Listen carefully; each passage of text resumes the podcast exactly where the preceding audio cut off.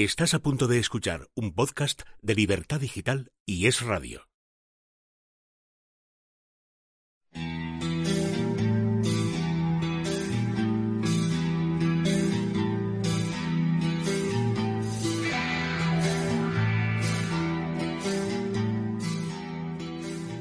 Juanma González, Dani Palacios, tengo una canción para ti. una canción. Sí. Oh, yo pensaba que ibas a decir tengo más imágenes para ti, en plan la isla de, los- de las tentaciones, pero bueno, no, vale. nada, nada de eso, eso en privado, ya sabes.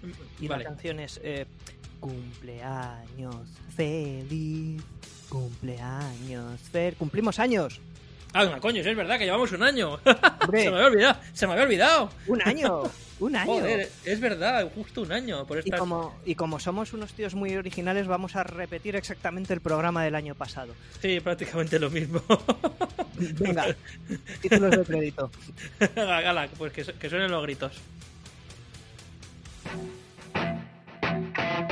Paripar, paripar, con Juanma González y Dani Palacios. El podcast. Yeah. Hey Frankenstein, what's on your mind? Hey Dracula,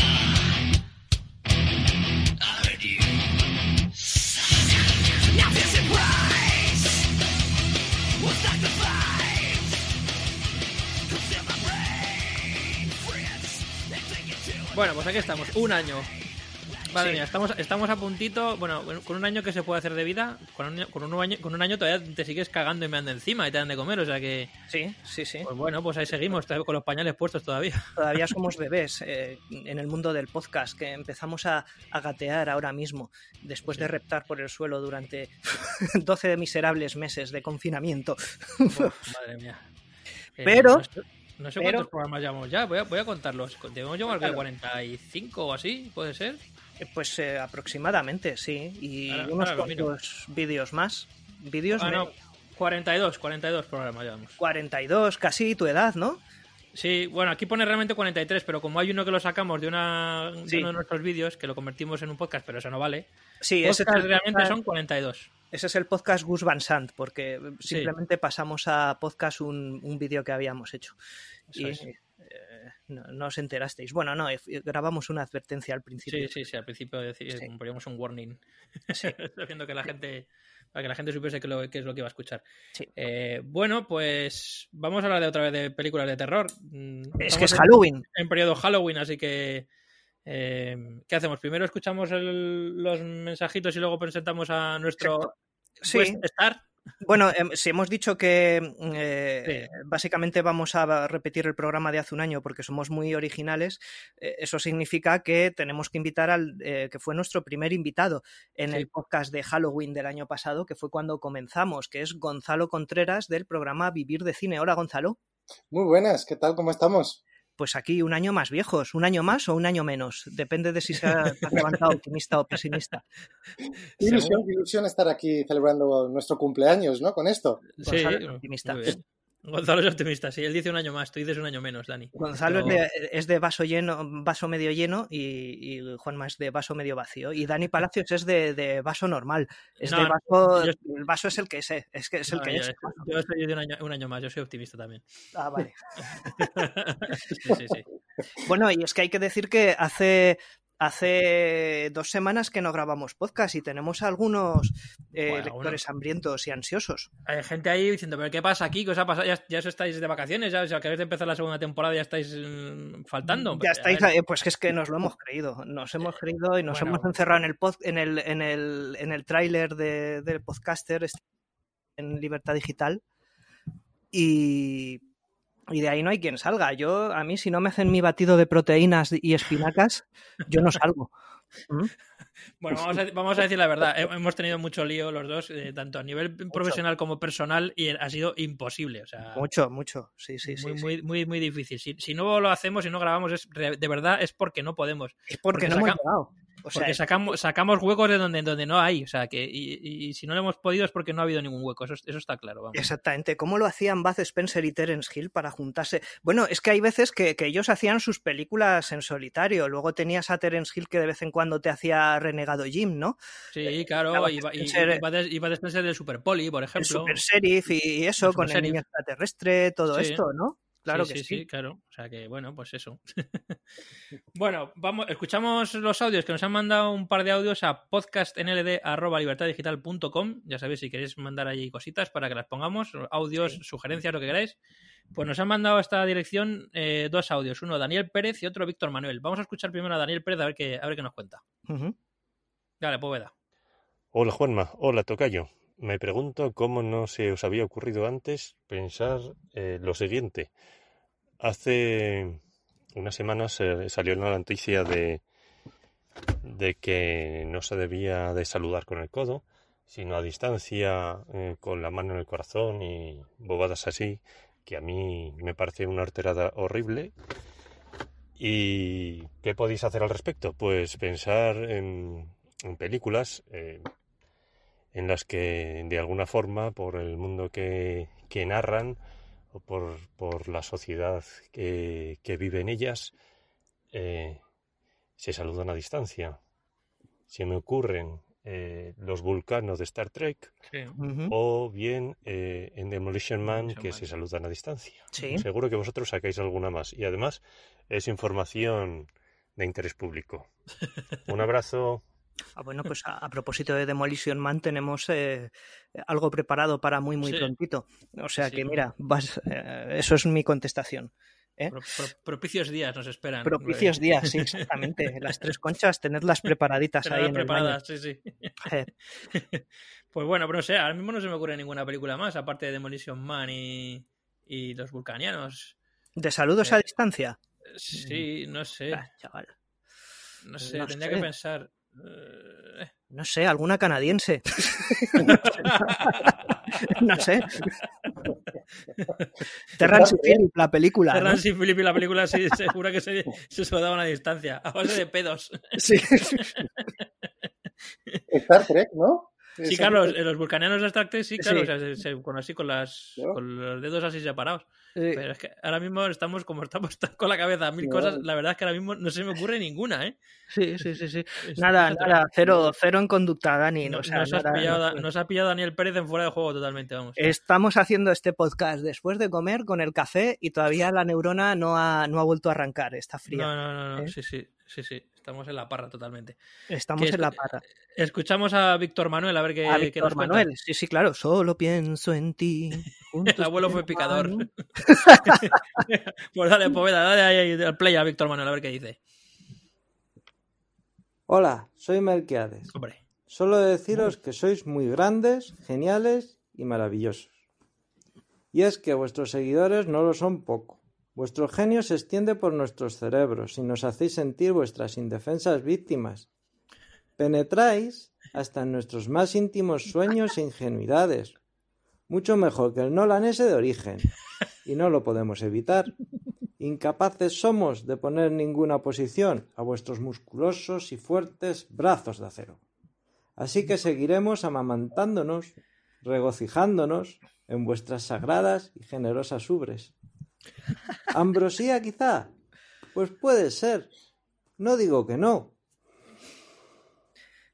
Un saludo, Melquiades. Yo Melquiades. tengo, yo tengo ubre de gorro, o sea, es como... Melquiades, me has puesto tierno palote, que lo sepas. Exacto. Melquiades, Sí, además, qué locuacidad, qué maravilla, qué bien, qué bien habla este hombre, de verdad. Claro que sí. Qué extenso vocabulario, vocabulario, que bien se expresa. Sí, pues gracias por este mensaje de erótico resultado, Melquiades. No, no, me- maravilloso, vamos. yo estoy ahora mismo que en, una, en una nube. Nuestras ubres para ti, eh, todas tuyas. Sí, sí, Vale. sí. Pues, en vez de tener. eh, Somos como dos, loba- eh, dos lobas capitolinas y tú, pues ya elige quién eres, si Rómulo o Remo. Ala, a chupar todo lo que quieras. Porque te lo has ganado con este audio tan guay. Pues ahora, venga, mientras se hace el colacao con grumitos, Melquiades, con nuestra leche, Dios mío. Sí, Dios mío, no. Espero que no, no tenga, no esté lo- los vecinos, la vecina no esté en casa, que es una señora mayor. Bueno, eh, Eh, eh, vamos con nuestro tema halloweenesco, yo creo, porque tenemos muchos comentarios de gente ansiosa eh, por un nuevo podcast de, desde el último que hicimos de Seven, pero bueno, daros por contestados y, y- por, y por satisfechos con este nuevo podcast que espero que os guste. Es un podcast, como yo le he dicho a Gonzalo, en caída libre. Gonzalo, el, el inocente de él, de Gonzalo No, Contreras, no sabe dónde se mete. este Gonzalo me ha preguntado, pasadme el guion cuando, Guión, ¿qué guion? cuando sea. y yo le he dicho que Guión. El guion fantasma. Pero si nunca escribimos guion, no, no, no- no hacemos, vamos, nada. ya no tenemos guion, ya no, o sea, guion, ¿para qué? Dos Sí, frases, ahora, de esto y esto, ya está. El guion, nada. O sea, aquí no elaboramos nada. Esto es, aquí te, te sientas delante del ordenador y diles- dices lo que te da la gana. Y ya está. Que se- seguro que será interesante. es- o sea, que- O sea, esto es, eh, pues eso, es el eh, es un fracaso cojonudo, parafraseando el podcast del especialista, ¿no? sí. Esto.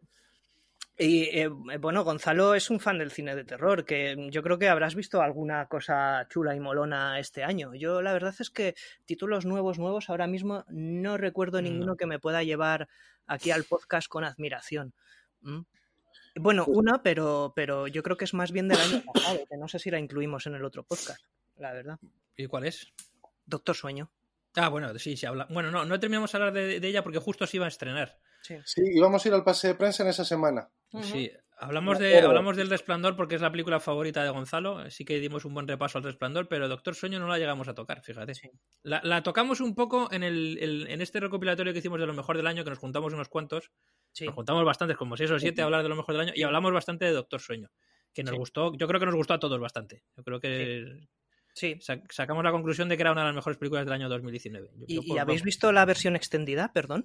La Eso de- era lo que, lo que iba a comentar, que eso no Mm. pudimos comentarlo en, en el programa de las mejores películas del año pasado y la versión extendida es incluso mejor que la versión que vimos en cines. Es Pues magnífica. yo no la he visto. ¿Vosotros la- tú- o sea, tú, Gonzalo, la has visto y tú, Juanma, la has visto?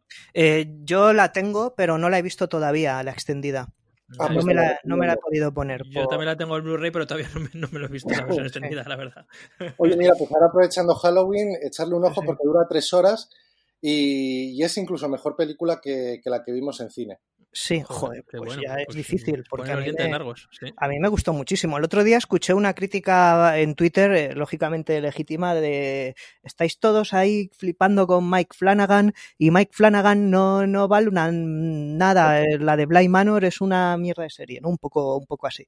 No, ¿Eh? no es, no es una mierda de serie. Es un- yo creo que sí que es inferior a Hill House, pero no la categoría. Vamos, no, no diría que es una serie mala. O sea, Sí. lo que pasa es que Mike Flanagan es un tío que es un experto en, te- en el cine de terror, pero realmente nos cuenta unos dramones del copón. Sí. Y esta sí que tira más al drama. Ah, mm, se aleja un poquito más del terror, aunque hay fantasmas y demás, pero sí que abraza descaradamente el drama familiar. O sea, no sé, casi. Casi, eh, casi aquí sí que es, es una mera excusa para hablar de otras cosas. Yo creo que Mike Flanagan aquí es, es- es la, de, de- de todas sus películas y todas sus las cosas que ha hecho, yo creo que es la que más se aleja del terror, pero sí que Sí. pero vamos, pero de todas maneras es que incluso en, en- en- en el Doctor Sueño, eh, con sus con sus elementos de terror, elementos de género, pero realmente hablaba de, de- de nuevo de un drama familiar, que es lo que más le gusta a él, de un, un- un hijo con un trauma familiar por culpa de su, de- por culpa de su padre, realmente cuál era, cuál era el- el- el- el- la causa de que su padre realmente se volviese loco, que no era otra cosa que era un alcohólico, que es que se, ya se hablaba en el, en el- en libro original de Stephen King. No sé, yo creo que, que Flanagan, eh, como muchos otros directores, realmente utiliza el terror para hablar de otras cosas. Y en Blind Manor pues ha ocurrido lo, lo mismo, pero alejando más del terror todavía. Pero vamos, creo que ha hecho exactamente lo mismo que lleva haciendo durante años. Así que- Gonzalo. Sí, yo estoy, yo estoy totalmente de acuerdo. De hecho, en Doctor Sueño eh, no deja de plasmar lo que, lo que ya hacía Stephen King en su novela y que Stanley Kubrick rechazó por completo en, en el guion que escribió. Y es adentrarse en ese trauma, en, en lo que realmente, de lo que realmente hablaba la novela, ¿no? Del alcoholismo sí. y de ese trauma que, que tenía el crío que lo extrapola ya a la edad adulta. Eh, ahí está la última parte de la película, cuando él está hablando con su padre, que ya se ha convertido en el nuevo Lloyd, ¿no? En el nuevo camarero del, del hotel, barman. Y en donde realmente está echando todo lo que, bueno, pues eh, todo el drama que, que ha sufrido durante tantos años, ¿no? A raíz de, de la tragedia del Overlook. Sí. Sí. Sí, sí. Yo lo único que le eché un poco de menos a Doctor Sueño, y la vi varias veces en cine, la versión corta, la de dos horas y media solo, entre comillas, eh, es que me faltó quizá más, más terror, pero bueno, salvo eso, eh, yo la gran... eh, el, el gran puntazo de esa película que, que es fundamental es porque es, es Mike Flanagan haciendo una especie de, de papilla de la novela y la película de Kubrick y a la vez él haciendo también su propia película de una manera diferente, es decir, congraciando tres espíritus, logrando que. Eh, que tres eh, personalidades como son Stephen King, Stanley Kubrick y él mismo se den la mano al final de la película. Sí, hace una, todo hace una una manera especie de, hace una especie de labor diplomática entre Sí, es- y, lo hace, y- y lo hace muy bien. Total, Y sí, lo hace muy bien porque eh, co- consigue engarzar que, y que se junten las dos películas. totalmente. Sí, sí. Bueno, las dos, las narraciones, o sea, la película de Stephen King, o sea, la película de, de Stanley Kubrick y, y- y la novela de Stephen King, y que al final, eh, digamos, de alguna manera que consigan hacer las paces, ¿no? Que- y, que, Sí, sí, sí. y que, y que se lleven bien entre ellas. Sea, Sí. Es una película de reconciliación, de reconciliación. Yo creo que por eso eh, este, Stephen King, eh, varias semanas antes de estrenarse la película, él pudo verla en un pase especial y le había encantado, le había entusiasmado. Y yo creo que cuando ves la película de Doctor Sueño entiendes con ese final las razones de por qué le gustó tanto, ¿no? Es como eh, sellar lo que, bueno, pues lo que Kubrick no, no hizo porque pasó olímpicamente, sobre todo en las últimas páginas del libro, nada tienen que ver con, con lo que Mm. fue su adaptación cinematográfica. Sí. mm, sí. Sí, sí, sí, claro. sí. Bueno, y hace poco vi eh, una de Halloween que es el Halloween de Javi en Netflix. La de No la he visto todavía. No. Me, me Es muy apetece. graciosilla, ¿eh? No, Sí, ¿no? me, ¿no? me disgustó para nada, ¿eh? No soy fan de Adam Sandler, pero me puede gustar o no lo que hace. Lo que pasa es que sí que admiro lo que está haciendo en Netflix. Fue uno de los primeros que se han lanzado a, a hacer películas en streaming, eh, lo cual fue percibido como un fracaso o el anuncio del final de su carrera hace 5 o 6 años. Sí, pues Y mira. ahora está alternando películas rollo Scorsese con las suyas propias con, con Kevin James y, y, oye, no sé, me, me parece admirable. Y esta pues tiene una ambientación divertida, vuelve a hacer de tonto del pueblo y, y ya está, y tampoco tiene mucho más. O sea, perfecta para un maratón halloweenesco. de lo- Sí, sí, sí, sí. eh, Siempre puedes coger como cuatro o cinco películas y siempre una es como una com- comedia sátira Sí. de terror, ¿no? Y, Sí, es en- bueno, realmente es que es una película más bien es, o sea, mezcla el humor mongolo con no exactamente terror, porque no tiene terror tampoco la película, eh, pero mm, sí con eh, sí realmente te imbuyes de, de toda la decoración y toda la mitología de Halloween, ¿no? Porque se desarrolla en, Halem- en Salem, nada menos. Ah, mira. Qué bueno. Muy bien. Eh, Así que solo por eso, pues mira, eh, es válida para el espectador o el público familiar y, y a la vez pues tiene referencias adultas sin ser tampoco exactamente adulta. Vamos, no es una buena película ni de lejos, pero pero oye, yo no yo la vi entera, también te lo digo. Me costó mucho más llegar al final de Rebeca que de, del Halloween de Madre mía. Madre del amor hermoso, ¿por qué? La, pregunta es ¿por qué? Sí, sí, sí, sí. ¿Por qué Eh, hacen ¿por eso? qué? Bueno, pues porque porque sí, porque se puede. ¿No? Es que si, la- si- si tú ves, ves Rebeca hoy en día y, y- y sigue siendo una película súper Sí. actual, o sea, no no ha envejecido, ha envejecido muy bien. O sea, Sí. no, no había ninguna necesidad. Si, si, si la intención era acercar a un público más joven a esa a ese relato de tan, no sé, tan, tan, tan gótico y tan maravilloso, pues eh, pues no sé, yo creo que, que y de la misma manera que yo vi esa película por primera vez, creo que con 15, 16 años y me quedé totalmente prendado, o sea, era, decir, era un chaval que estaba viendo la película antigua en los años 90, ¿por qué no un chaval de Claro. 15 y 16 años de ahora poder ver esa misma película del año 41 y parecerle la leche como me parecía a mí? Es que yo creo que es, no sé, es, es un... No, no me parece que, sea una buena idea, sinceramente, hacer remakes de películas clásicas y además de películas tan tan buenas, porque si me dices que vas a hacer un remake de una película casi desconocida, una película de culto que no vi nadie y bueno, vale, pero, pero Rebeca, que fue Oscar a la mejor película, creo además, el año 41, 42, Sí. No tiene ningún no tiene ningún sentido. De la misma manera que hicieron un, un remake de Ben-Hur, tampoco lo vea necesario, sinceramente, pero bueno. Y, y además está esa idea equivocada de que eh, las películas de los años 40-50 no pueden llegar a los jóvenes y a los chavales en la actualidad. Es que es totalmente erróneo. Y Sí, es verdad. pones una película como Psicosis y alucinan con Sí. lo que creó Alfred Hitchcock en, en esa historia. Y lo mismo con Rebeca, lo mismo con Ben-Hur. Eh, los chavales tienen perfectamente la cabeza para ver ese tipo de películas y de disfrutarlas sobre todo. Hmm. Y sobre todo lo que no puedes hacer es eh, traerte una historia, porque entendería, entendería una actualización, pongámosle como Crimen Perfecto, la- el remake que hicieron eh, Sí.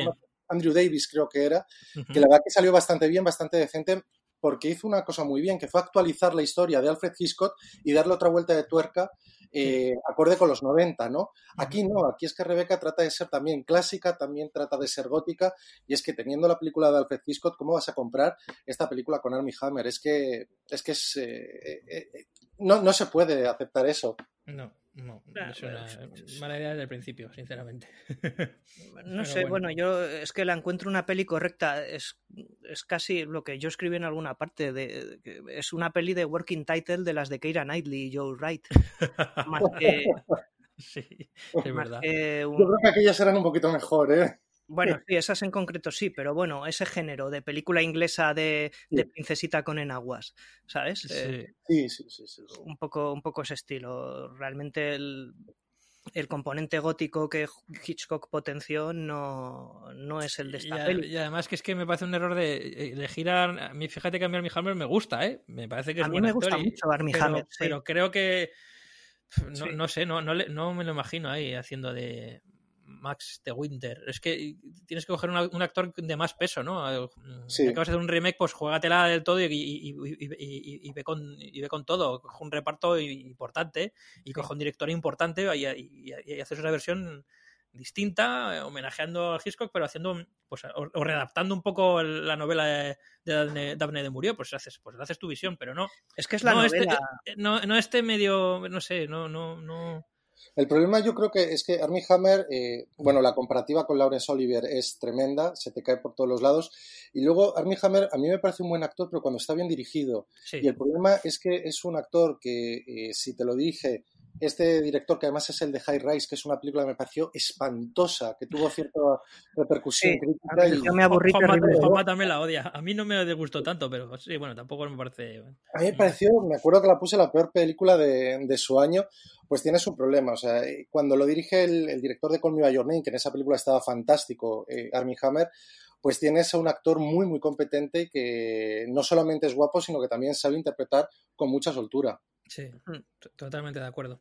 Sí, de, de todas formas, a mí lo que me sorprendió es que Ben Whitley ah, tratase de hacer una peli, un romance clásico, cosa que me parece muy bien, pero, pero es lo que más me sorprendió de entrada. Es decir, que el tío no, no ha enredado con el componente fantástico, ha tratado de alejarse de Hitchcock precisamente allí donde podía haberse intentado parecer a él o, o hacer alguna reflexión sobre el cine de Hitchcock. No, él, él se va por la novela en realidad.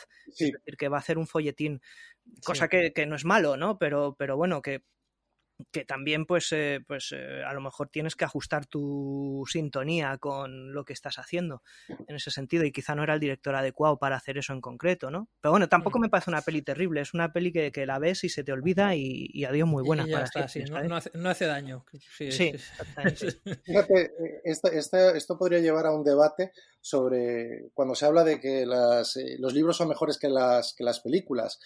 Y yo es una cosa con la que estoy totalmente de desacuerdo, porque hay mucha gente que no, conozco, que no Mm. conoce la procedencia eh, literaria de muchas películas que son magistrales y las novelas son terribles. Por ejemplo, Tiburón, la novela es terrible, terrible, y la película que hizo eh, Steven Spielberg, bueno, es una auténtica obra maestra. bueno, Sí. Y aquí me ocurre un poco también con Rebeca. Rebeca es una buena novela, está bien, pero es un folletín, como bien señalas, es Sí. un auténtico folletín.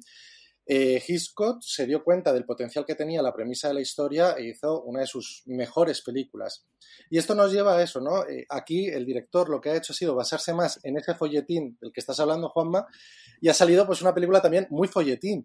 Sí. Y eso me hace ver que eh, muchas veces esta idea de, no, si es que la novela siempre es mejor que la película, no, hay que leerse bien, o por lo menos hay que conocer bien qué películas están basadas en novelas, porque muchas veces nos podríamos sorprender de esas novelas mediocres que han dado lugar a grandísimas historias. Bueno, es que el máximo exponente de eso es Alfred Hitchcock. O sea, es así. Hitchcock, casi todas sus películas son adaptaciones de libros que, que en su momento pasaron sin pena ni gloria. Y él en esos libros veía que había dos o tres elementos que le podían, podían dar pie para una buena película y, y sus películas eran solían ser muy, muy superiores a, a, la- a las novelas que, que- que adaptaba.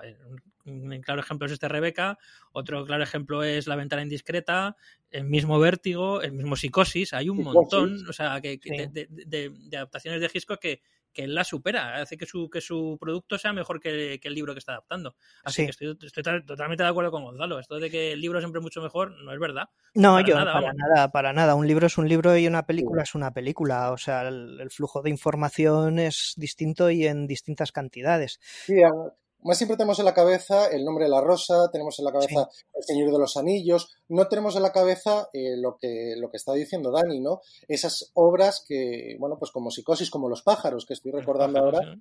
que son libretos que, bueno, pasaron sin pena ni gloria, que no tienen, no están escritos brillantemente y que dieron lugar a películas míticas. Sí, Sí. Cierto. Bueno, y eh, hablando de películas que han salido en streaming más o menos recientemente y que casen con la filosofía Halloween, yo tengo que decir que sí que me gustó Gretel y Hansel. Yo que soy muy poco terror elevado. Elevated Horror, que es, un debate que nos dejamos la otra vez, que podríamos Sí, hablar ahora. mira, podemos, podemos pegarnos ahora un poco, porque yo sé que a Gonzalo sí que le gusta Ari Aster y Hereditary y, y Midsommar.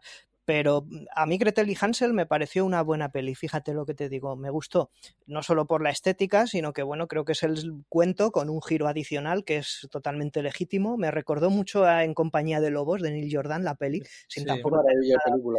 en particular, sí, pero bueno, que- que como es un cuento y, y es una elaboración estética muy potente y luego aparte pues eh, potencia el componente femenino, Sí.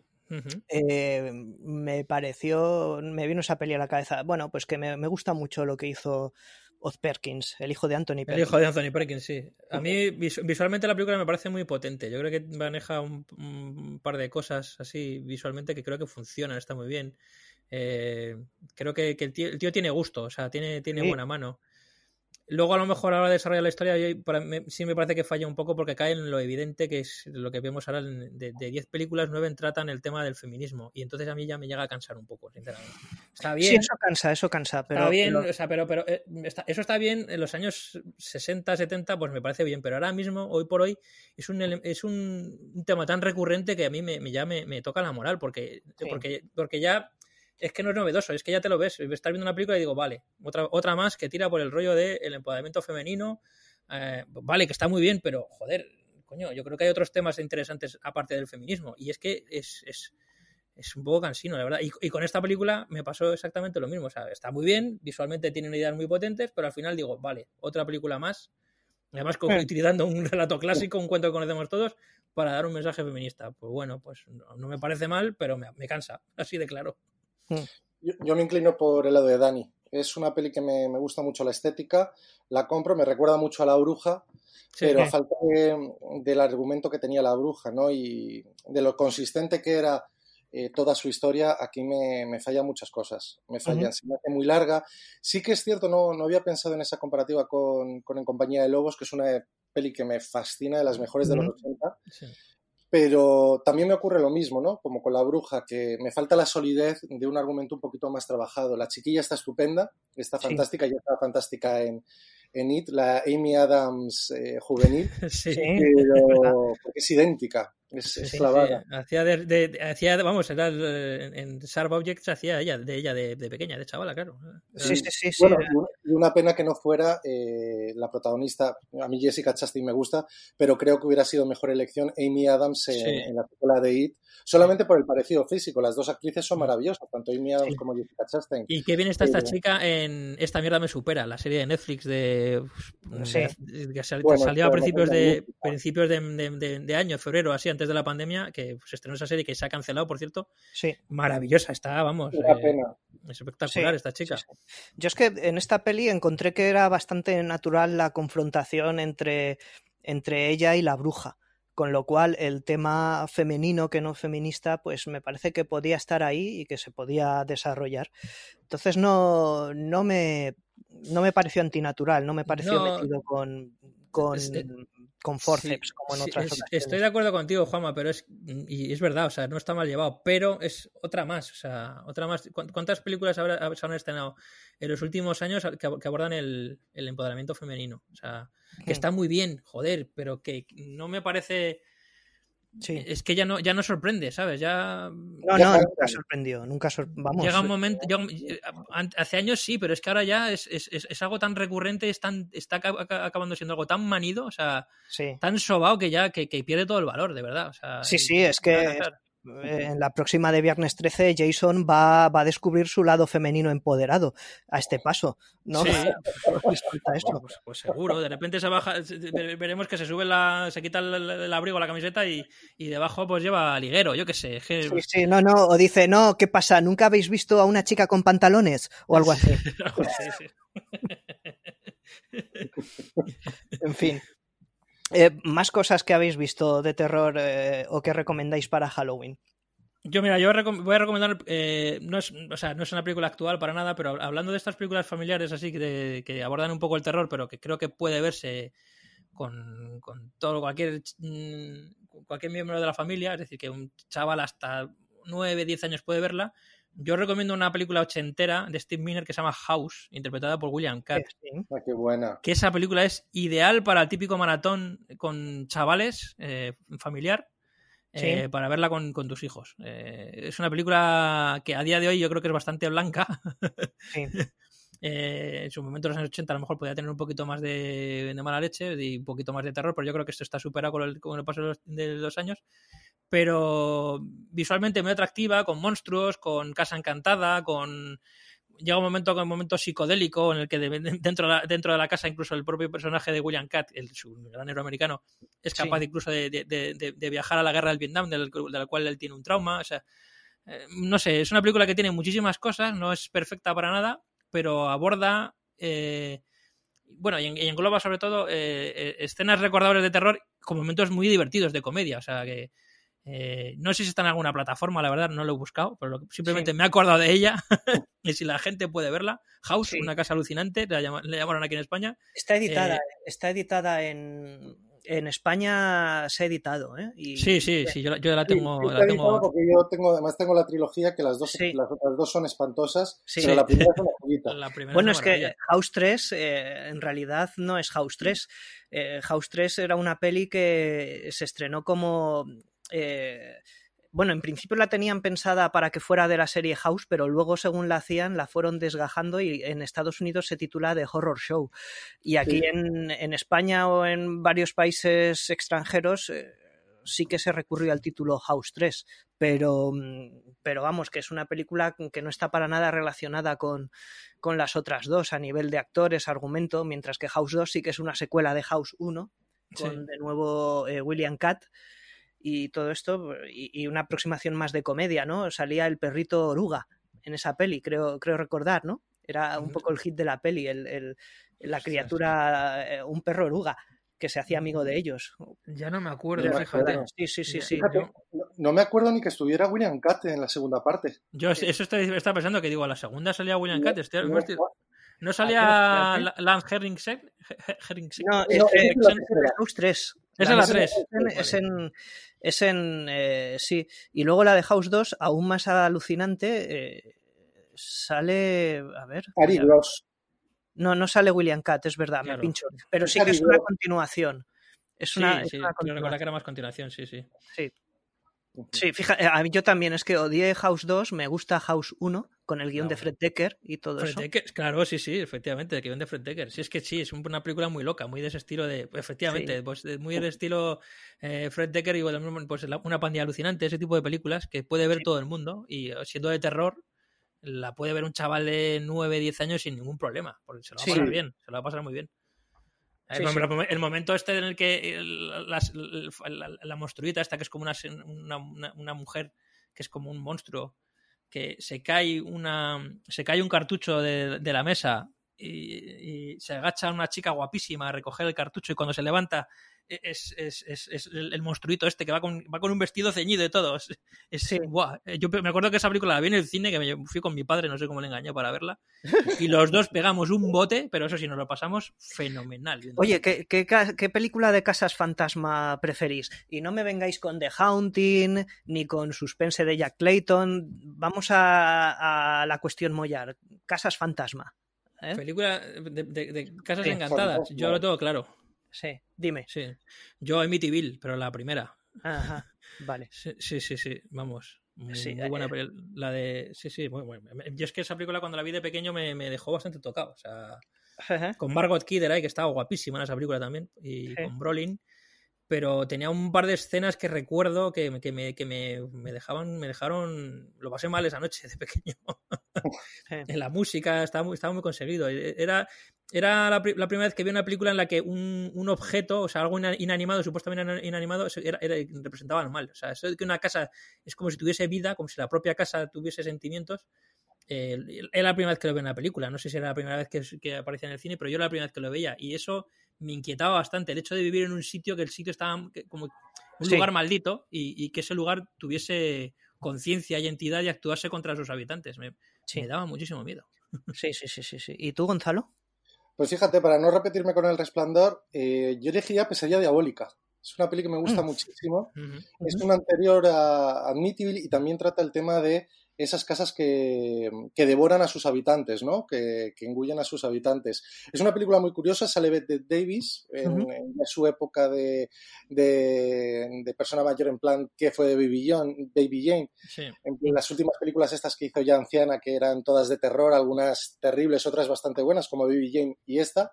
Y es una película muy, muy curiosa. Sale, no me acuerdo cómo se llamaba, Lynn, la protagonista de la trama de, de Alfred Hitchcock. Eh, Y Karen es una Black. película. mu- Sí. Karen, Karen Black, sí. Karen Black. Y es una película muy, muy buena. Muy recomendable.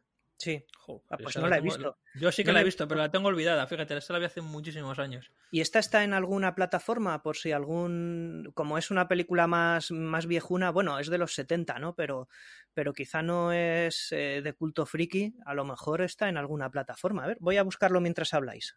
Venga. Está en alguna plataforma. Si no, si no la encuentras, te la dejo que también la tengo. para- Bueno, y dirige Dan Curtis la película, que es el de, el de Sombras Tenebrosas, que luego hizo el remake, Tim eh, Burton, sí. remake Tim Burton. Muy mala, Sí. sí, desde luego que sí. Mira, está en filming. Ah, Pesadilla mira. Diabólica está en filming. Pues la vas a disfrutar muchísimo. Es una película fantástica, fantástica que además tiene mucho que ver con El Resplandor. Ya me dirás si también encuentras analogías. Sí, yo voy a decir Poltergeist, porque es una película de casas fantasma que renovó el estereotipo de casa fantasma. ¿eh? Eso era la cuchara del café, que casi lo tiro. Eh, eh, a ver, Poltergeist es una película de casas fantasma. ¿Quién Sí, puede sí, sí. decirme que no? ¿Mm?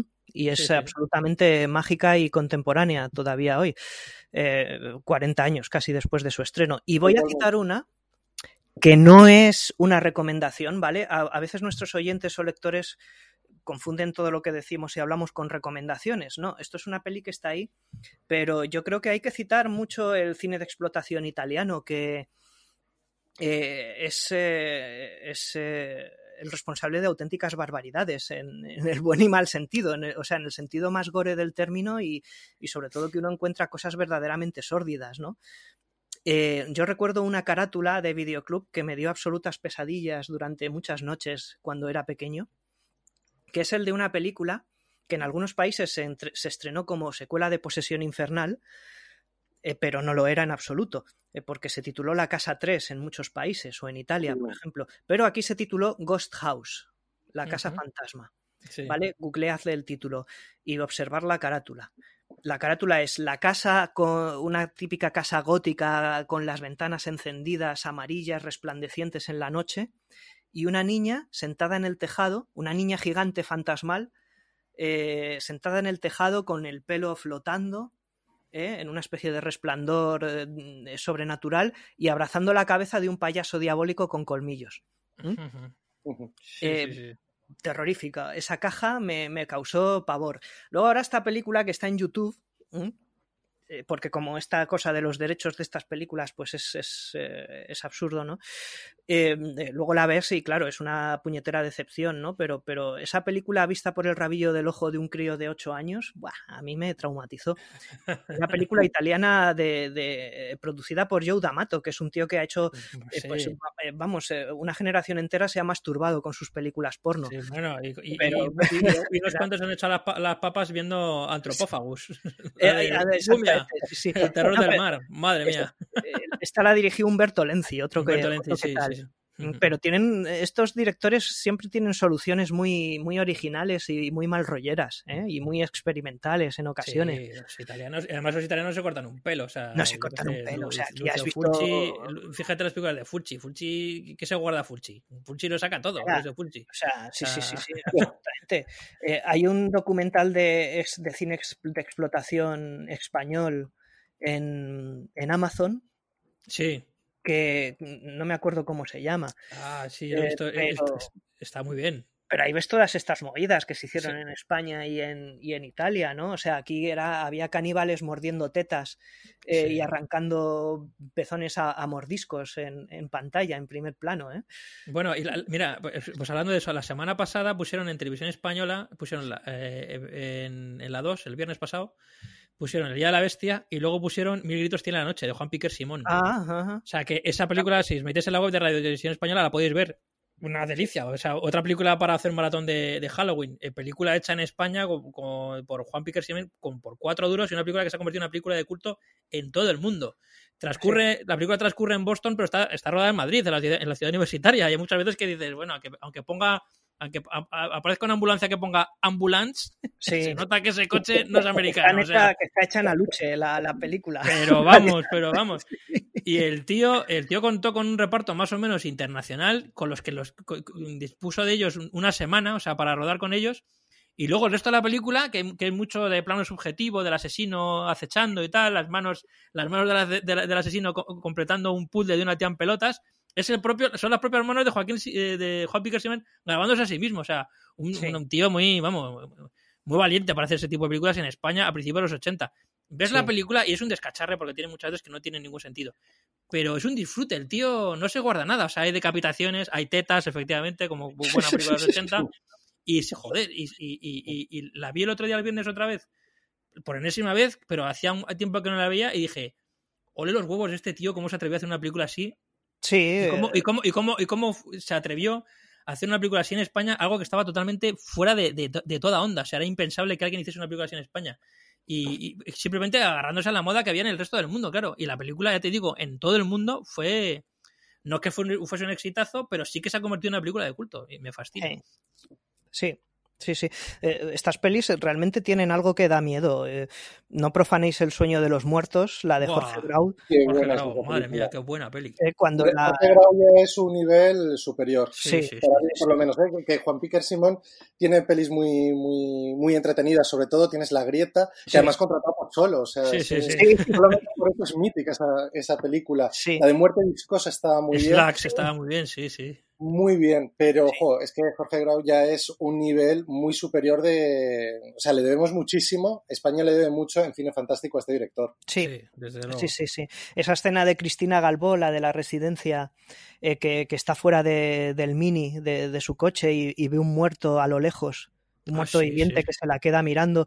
Y el- la banda sonora de la película, tío, es que es todo sordidez Sí. y, y- y- y- asquerosidad. O sea, es es una especie de mezcla de latido con un ulular, con un gemido de ultratumba, eh, con una especie de eco que lo escuchas en sonido monocompatible, tío, y es, es como una especie de distorsión de ultratumba. Sí. Es una película, incóm- es una película incómoda, ¿eh? A día de hoy la sigues viendo y te sigue, y te sigue pareciendo, joder, qué película más sórdida, qué tío, cómo se atreve a hacer un- una película así en, en aquella época. Y a día de hoy sigue, sigue siendo una película que, que te revuelve, que dices, joder, esto no es, es desagradable, o sea. Sí. Pero no es desagradable porque digas, "Ah, es que está mal hecho, o sea, se ha envejecido mal. No, no, no, es porque el tío consigue, consigue crear ambientes muy, muy, muy chungos. O sea, Muy chungo, sí. Sí, sí, sí, sí. está, sí. está bien, sí, sí, buena peli. La Sí. gente no la ha visto, que la vea porque se va a sorprender. Es una muy buena peli, ¿eh? Sí, sí, cine español bueno, ¿eh? Eh, vamos, Sí, y- sí. Y, alejado de, de las eh, convenciones que ahora se llevan dentro del cine de terror español, que está, que está bien, ¿no? Se hacen cosas buenas ahora mismo en Sí, España, hombre. en este género. Hombre, y, y de eso se, le debemos mucho a, a directores como este. Eh, Estaremos hablando de la no profana del sueño de los muertos. Tiene otra que a mí me encanta, creo que es incluso mejor todavía que es Ceremonia Sangrienta, con Lucía Bosé, Lucía Bosé, sí. que era pues una especie de adaptación ¿no? de- del mito de, de la vampiresa Enriqueta de, de Barcelona y jugaba extraordinariamente. Estaba también Paco Santoni, Espartacos Antoni. Espartacos Antoni. Qué, Sí, qué personaje. un personaje, un personaje marbellí y, y la verdad que es una peli muy curiosa, muy bien realizada, que bebía un poquito así de- del cine de la Hammer Mm. y lo adaptaba muy bien a, a España. Eso yo creo que también era una de las virtudes que tenían estos directores, que yo creo que les fascinaba, pues eso, a Jorge Grau, eh, George Romero, eh, las películas de, de La Noche a los Muertos Vivientes, aquí el cine de la Hammer en Ceremonia Sangrienta, y lo que hacía muy bien era adaptarlo a lo que era un poco eh, los cánones de- del cine aquí de España, ¿no? Sí. Sí, Sí. sí, eh, hay cosas muy potentes ahí. Os recomiendo que busquéis ese documental en Amazon de cine de explotación español. Y... Sesión salvaje. ¿Eh? Sesión salvaje, eso es, salvaje, exactamente. eso Gracias, Gonzalo. Sesión de salvaje, exactamente. Que ahí está, ahí tenéis un montón de películas, sugerencias, informaciones, eh, horrores, kinky, patrios. el cine kinky, que también era Cine muy, muy terror. Me encanta. A mí que me gustan las persecuciones de coches más de un ton- más que un tonto un lápiz, lo sabéis. Eh, bueno, a mí el cine kinky me vuelve loco. El ver un Super Mirafiori por ahí lanzado por las calles de Carabanchel, es, Sí. eso es, vamos, eso es, eh, eso es porno duro para mí. Ah, Hay anécdotas, hay anécdotas muy divertidas en ese documental, por ejemplo, el, eh, cuando cuentan que cuando contrataban a estos, a estos actores ¿no? en el cine kinky, que eran, eh, eran actores, pero eran realmente drogadictos. Sí. Que muchas veces se encontraban con el problema de cuando iban a grabar, no podían grabar con ellos porque les habían arrestado, ¿no? Y tenían que ir a la comisaría por ellos para que- poder hacer las grabaciones. Sí. El, el hoy de la iglesia, bueno, sí que contaba con actores profesionales y, y- y algunos mm, actores que descubrió él directamente, que los sacó de la nada, eh, Sí. como, Ma- como Manzano, como el Pirri, o sea, que no eran actores, pero los sacó. Pero es que Antonio de la Loma, que es el otro gran director del cine kinky, los actores directamente eran- no eran profesionales, eran gente de la calle y se nota. la- o sea, las actuaciones son muchas veces terri- terribles, las películas del Torete dices, madre de Dios. Pero Sí. tiene gracia porque son auténticos. O sea, aunque están diciendo frases que no dirían en su vida, están impostadas, pero lo está diciendo el mismo tío, o sea, un tío de la calle que, que, que- que- que al final te lo, te- te lo terminas de creer. Y sí que es verdad que las persecuciones, macho, joder, están logradas, ¿eh? están bien rodadas. Sí, las sí. persecuciones de, de- de coches, eh, joder, eh, no estaban, no tenían que- mucho que envidiar a, la- a la- a las películas francesas que también en, la- en los 70 y los 80 metían muchas persecuciones y tal por, por calles de París y tal. Sí. Joder, y además Ay, enseguida, en cuanto podían, lo ti- lo tiraban por un barranco el coche para que explotase. O sea, era una maravilla. Eso. Ah, está- eso es una maravilla. Eh, Hay directores, cuando se murió este Antonio Isasi Sasmendi, eh, que Sí, joder. muchas personas... el, eh, el muchas- perro, el- nueva película. Exactamente, yo me puse a ver eh, por qué no le conocía, lo reconozco, a este director y me puse a ver alguna cosa suya y, y era absolutamente brillante, ¿eh? Cómo Muy filmaba la acción y cómo, cómo rodaba y, y- y no me puedo creer que tengamos directores de esa altura que, que han caído en el absoluto olvido, que han muerto olvidados. Eso- Porque básicamente eso. estamos eso- aquí, eh, Almodóvar ha estrenado un corto, qué maravilla, mm, qué maravilla, espero que le den un Goya, como si no le hubiesen dado ya 28, ¿no? Y, y estas cosas pues se pasan, vamos, se pierden. Esos directores, esos directores eran unos tíos mu- muy valientes, o sea, muy osados porque eh, en una tendencia en el cine de, la, de aquella época, de los años ses- 70 y 80, donde eh, lo que primaba eran las comedias y el cine social eh, y, el, drama, estos tíos hacían cine de, cine de género, o sea, cine de género que se hacía en Estados Unidos intentaban hacerlo aquí en España, con, con todas las los problemas que, que- que- que- que- que es- que- que eso conllevaba y lo hacían con muchísima dignidad y muchas veces con muchísimo gusto, porque efectivamente las películas de, de, de Antonio Sessi Sasmendi está- están muy bien realizadas. Y además el tío, eh, pues, pues, pues- pues eso, el perro. ¿A quién fichamos para el perro? De protagonista Jason Miller, con dos cojones. O sea, eh, los tíos, estos tíos iban, iban con todo, ¿eh? Eh, y oye, no te digo ya Chicho Ibañez Serrador. Con, Bueno, el- sí, Bueno, es que es el maestro. es o el sea, maestro. con la, re- con la residencia con quién puede matar a un niño. O sea, eh, sí. solo tiene esas dos películas, pero esas dos películas son muy, muy tops. O sea, hay Sí. películas que están que se adelantaron al cine que venía en España, mm, ya no te digo 20 años, sino 30 años. Sí. Eh, y que las ves hoy a día de hoy y dices, pero ¿cómo puede ser que un tío sea capaz de hacer una película gótica, con rollo a- aire de la Hammer, a la vez también tenga aire como de guialo eh, italiano, sí. y es una película española? Pues eso lo hacía Chicho hace mil años. Y de Hitchcock. Y, y ala. Sí, sí. Hombre, es que, es que Chico Ibañez Serrador ya entramos en, no solamente en el, en el marco del cine, sino también en la La televisión. sí. Yo creo que es el- con Antonio Mercero, yo creo que son los dos grandes creadores televisivos que ha dado la televisión en este país y los que se adelantaron a muchas cosas, porque ahora además bebían mucho de formatos de Estados Unidos, de Francia, y, y supieron muy bien aplicarlo aquí, dándole ese toque español. Sí. Totalmente. O sea, eh, Historias para no dormir no deja de ser una variante de las historias de Hitchcock. Sí, sí, sí. ya fue- representa, añadiendo sí. el cine de terror al cine más sobrenatural, llamémosle, y la residencia bebe mucho de, de psicosis. De hecho, de psicosis coge el tema de matar a su protagonista, no a la media hora como en psicosis, sino a la hora, bueno, casi terminando la película. Sí, sí, sí, sí, sí. Oye, Oye, ahora- Ahora que habéis comentado lo de Eloy de la Iglesia con las películas del cine Kiki y tal, película de terror a rescatar, que no sé si habéis visto. Otra vuelta llama- de tuerca. Otra vuelta de tuerca. Claro. Sí, sí. Hablando de Blind Manor, además. Sí, sí, sí. Muy buena que- adaptación, ¿eh? Es magnífica adaptación porque además eh, es muy fiel a lo que es la, la obra de Henry James, pero añade un punto que en los años 80 era todavía más, más políticamente incorrecto, que era convertir a la institutriz, que en suspense era Deborah Kerr, en instructor, en profesor. Sí. De tal manera que ese, ese halo eh, de pederastia que se podía oler en la novela y en la película de, de Jack Clayton, aquí se añade eh, la homosexualidad Sí. del, del protagonista que encima era jesuita. Sí, O sea, sí, era, sí, sí. era puro Eloy de la iglesia. Sí, sí, sí, el de- sí, es verdad, sí, sí. eh, Así era. Una película también muy atrevida, pero es, es- la verdad es que es una adaptación cojonuda, muy buena. Es buenísima, magnífica. Creo sí. que es la hora de poner un poquito de música para desengrasar, ¿no? Te he rodado la Pues, palabra. pues vale, pues, es- a ver, he seleccionado canciones. Voy sí que voy a lo que me, lo que me gusta a mí. O sea, yo lo siento por la gente, pero a mí me gusta el guitarreo. Y hay un, hay un músico que además es director de cine y hace películas de terror que es Rob Zombie. y Rob Zombie, pues vamos a poner una, una canción que se llama Spook Show Baby, que además se utiliza, mm, pues, eh, pues como siempre, utiliza samples de mm, películas clásicas de terror, con voces y tal. Y y suele ser muy recurrente en todas, en todas sus canciones, de, todos, los LPs que ha sacado. Y, y esta canción pues me gusta especialmente, espero que a la gente le guste también. Spook Show Baby.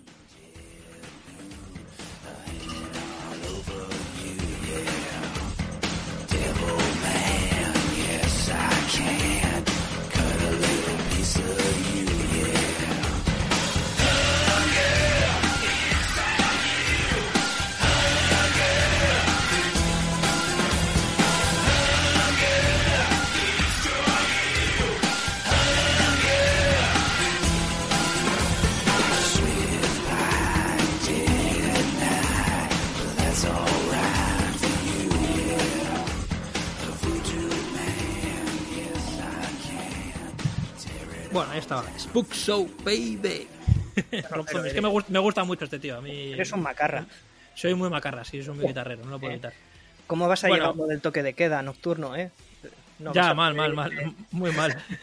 Pero bueno, ¿qué vamos a hacer? Bueno, ¿para, dónde, para dónde tiramos ahora?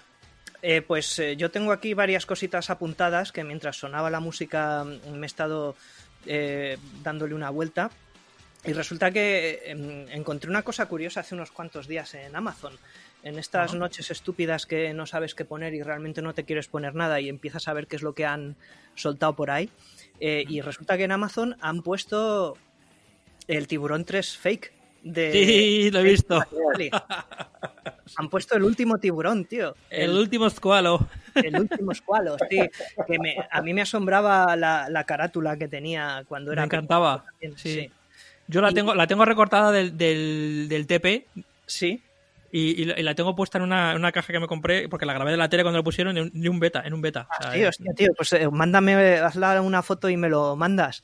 Te lo mandaré, sí, sí, sí. El tiburón este ortopédico me, me ha resultado siempre fascinante de esta película. Bueno, esta película se estrenó en España en el año, pues creo que 81, el año que nací yo, como diría Pantoja, y eh, eh, resultó que tuvo un éxito absolutamente descomunal.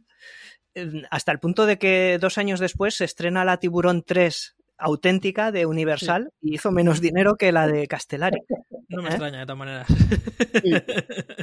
no me extraña porque Y la de peli hecho de Joe Alves, joder. Spielberg, eh, Alguien no se toma en serio. Sí, Spielberg impidió el estreno, bueno, o- o la película que empezó a ir muy bien en Estados Unidos, cuando Spielberg vio que era un rip-off eh, absolutamente demencial de la suya, eh, dijo que se retirase de, de las pantallas y así se hizo y en algunos países pues el último tiburón es una especie de película renegada pero muy rentable. De nuevo de estos títulos italianos hechos con, eh, con, con bastante cara dura y mala leche pero que oye Castellari Sí, sí, era un buen director eh, Pero con James Franciscus, con James Franciscus y, y Big Morrow Big de Morrow, protagonistas, ¿eh? O sea, Sí, exactamente Big Morrow eh, dos años antes del incidente con el helicóptero que, sí, de los sabemos de la realidad. Es verdad, sí, sí. Sí, bueno, y esta peli tiene la idea fundamental de matar al tiburón de Tiburón 3. La copiaron al final en Tiburón 3 de esta película. De, Porque el amigo, eh, se, o sea, mata al amigo, el, el amigo tiene un cinturón de explosivos que al Y final dentro- el que sí, sí, sí. el protagonista utiliza para eh, detonar al tiburón mientras está comiendo, mientras está masticando a su amigo. ¿Mm? Sí, que Big, Mo- Big Morrow al final hace una especie de trasunto de, de, de- de Robert Shaw, o sea, intenta imitarle, es un poco también de, pues eso, el lobo de mar ahí mal encarado y tal. Sí, con, el, película- con, el, con el mostacho y, y todo esto, Sí, ¿no? Y la gorra. Sí, sí, sí.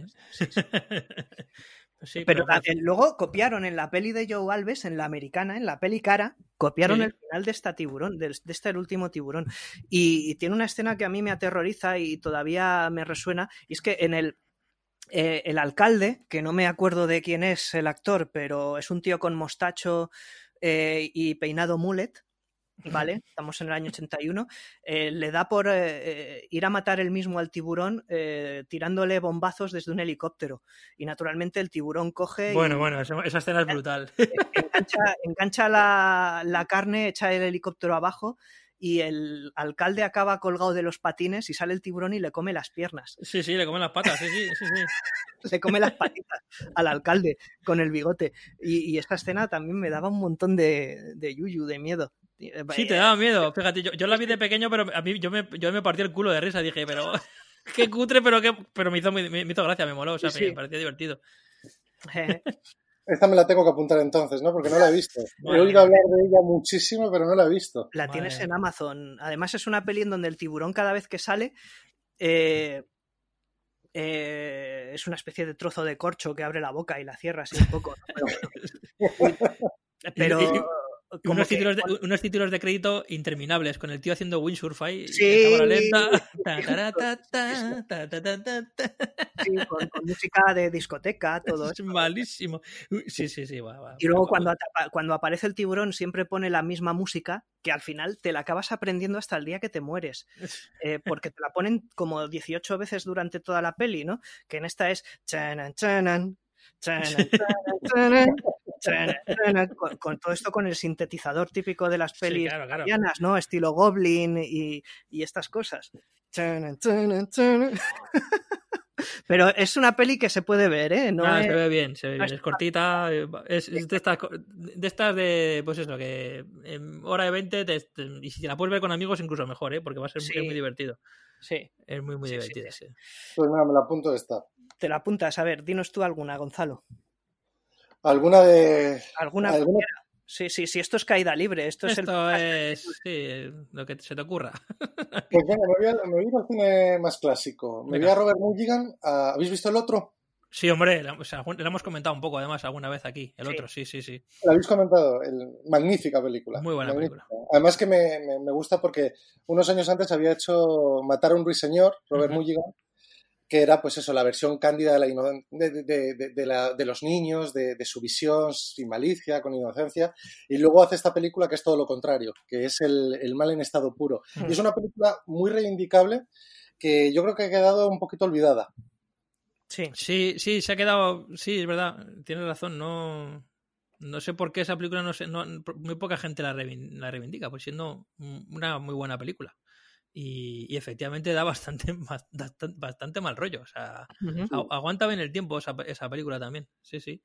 Sí. Yo la vi en vídeo, la vi en vídeo hace mil años y, y- y- y la vi por, porque me llamó la atención la, la carátula. O sea, porque era una carátula como muy minimalista, muy, muy contrario a lo que se llevaba en los años 80, los videoclubs, que era todo como muy barroco. La, la portada que más llamaba la atención es la que te llevas a tu casa. Y esa me pareció como muy sencillita y dije, uy, esto qué curioso, a ver qué es. Y Dios mío, flipé de pequeño viendo esa película. Sí, que tiene un problema porque es un spoiler en toda regla. No sé si Sí. hablamos de la misma carátula, pero Sí. esta película tiene un, tiene un spoiler, vamos, es una película con, con final sorpresa. Sí. La verdad que ya ha habido demasiadas películas que, que han copiado un poquito la, lo que es el esquema ¿no? de, de la cinta, pero puede llegar a sorprender y si ves la carátula, mm, bueno, pues ya se quita la, la gracia a la, a la película. Sí. Sí. es verdad, tienes toda la razón. ¿Y mm, sabéis cuál me ha apetecido ver porque la he localizado en mi videoteca recientemente? Carretera al infierno. Sí, muy Tú la has buena. La, la original, ¿no? La original, sí, el remake no. El remake Vale. creo que he visto la mitad y no, no sé. Carretera al infierno está usando la, la de Rutger Hauer y, y y C. Thomas Howell.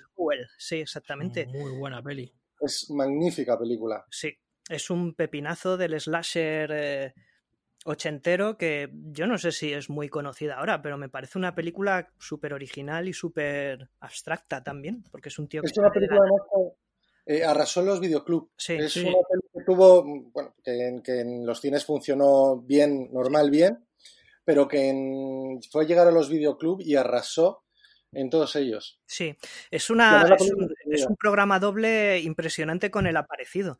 ¿eh? Que Sí. poco. Sí, sí, es verdad.